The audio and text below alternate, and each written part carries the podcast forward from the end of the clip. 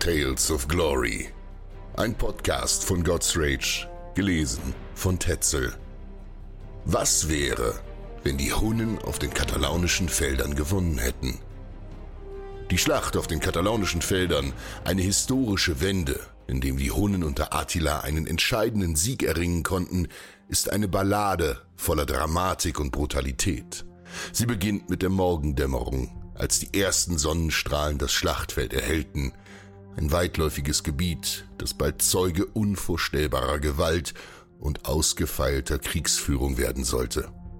Auf der einen Seite standen die Hunnen, eine furchterregende Kriegsmaschinerie angeführt von Attila, der berüchtigten Geißel Gottes. Attila war ein Mann von beeindruckender Statur, mit durchdringendem Blick. Er ritt auf seinem prächtigen schwarzen Kriegspferd, sein Gesicht ein Bild der Entschlossenheit, aber auch der Grausamkeit.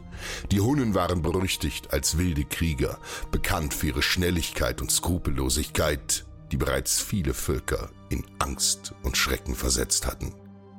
Ihnen gegenüber stand das wackelige Bündnis der Römer und Westgoten, angeführt von Flavius Aetius und Theoderich. Sie waren erfahren und kampferprobt, aber die Angst vor den Hunnen lag schwer in der Luft. Die Spannungen zwischen den Verbündeten, die nun durch die gemeinsame Bedrohung zusammengehalten wurde, war spürbar. Als die Schlacht begann, brach ein ohrenbetäubender Lärm los. Die hunnischen Bogenschützen ließen einen Hagel von Pfeilen auf die feindlichen Linien niederregnen, der den Himmel verdunkelte und Tod und Zerstörung brachte. Die Römer und Westgoten versuchten verzweifelt ihre Schilde zu erheben, aber viele fielen, noch bevor sie richtig kämpfen konnten. Attila, der seine Truppen von vorne anführte, stürzte sich mit seinen Reitern in die Schlacht. Die hunischen Krieger waren Meister des Kampfes zu Pferd und schnitten durch die feindlichen Plänkler wie heiße Messer durch Butter. Ihre Schwerter blitzten im Sonnenlicht auf, während sie hier und dort Blutbäder anrichteten und die Reihen der Verteidiger langsam aber sicher aufbrachen.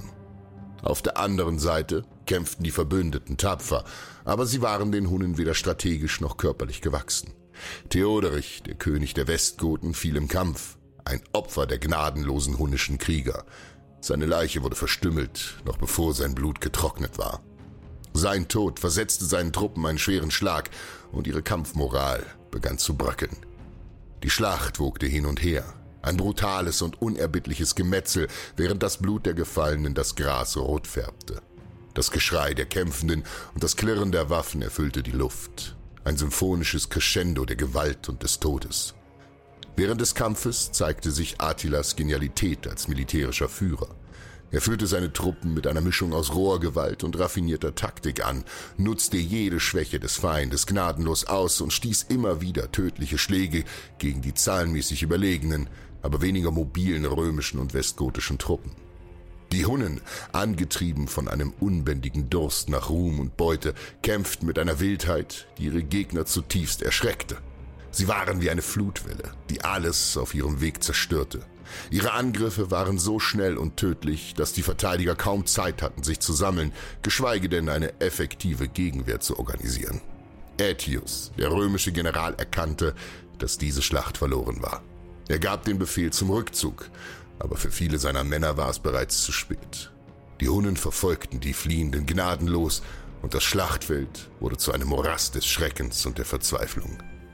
Die Hunnen, die jetzt das Feld völlig beherrschten, machten keine Gefangenen. Kein Erbarmen erfuhren die Krieger des Westens an diesem Tag. Ihre Siegesfeier war grausam und brutal. Sie errichteten Siegeszeichen aus den Körpern der Gefallenen, ein furchterregendes Symbol ihrer Macht und Grausamkeit. Die Luft war noch stundenlang erfüllt vom Geruch von Blut und Tod, während die Sieger die Beute unter sich aufteilten. Attila selbst stand hoch zu Ross, sein Blick ging über das verheerende Ergebnis der Schlacht. In seinen Augen spiegelte sich sowohl Triumph als auch eine unerbittliche Härte wider. Dieser Sieg war nicht nur ein militärischer Erfolg, er war ein Exempel seiner unstreitbaren Macht und seines unerschütterlichen Willens, sein Reich auszudehnen. In den folgenden Tagen und Wochen verbreitete sich die Kunde von der Niederlage der Römer und Westgoten wie ein Lauffeuer. Die Nachricht von der Überlegenheit der Hunnen löste in ganz Europa Angst und Schrecken aus.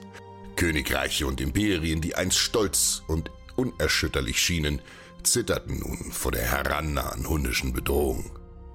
Attilas Triumph auf den katalaunischen Feldern würde als einer der größten militärischen Erfolge in die Geschichte eingehen. Er hatte bewiesen, dass er und seine hunnischen Kriege eine Macht darstellten, mit der man rechnen musste. Seine Herrschaft erstreckte sich nun über weite Teile Europas und sein Name wurde sowohl gefürchtet als auch gefeiert. Diese alternative Darstellung für die Schlacht auf den katalaunischen Feldern ist ein faszinierendes Beispiel dafür, wie der Lauf der Geschichte durch einzelne Ereignisse verändert werden kann. Sie zeigt, dass der Ausgang von Kriegen niemals vorhersehbar ist und dass die Macht einzelner Anführer und die Tapferkeit ihrer Truppen das Schicksal ganzer Nationen formen können. Die Geschichte der Hunnen und ihres legendären Anführers Attila bleibt ein fesselndes Kapitel in der Geschichte der Menschheit. Sie lehrt uns über die Komplexität von Krieg und Konflikt, über die Fähigkeit einzelner Führer, das Schicksal ihrer Völker zu lenken und über die unvorhersehbaren Wendungen, die der Lauf der Geschichte nehmen kann.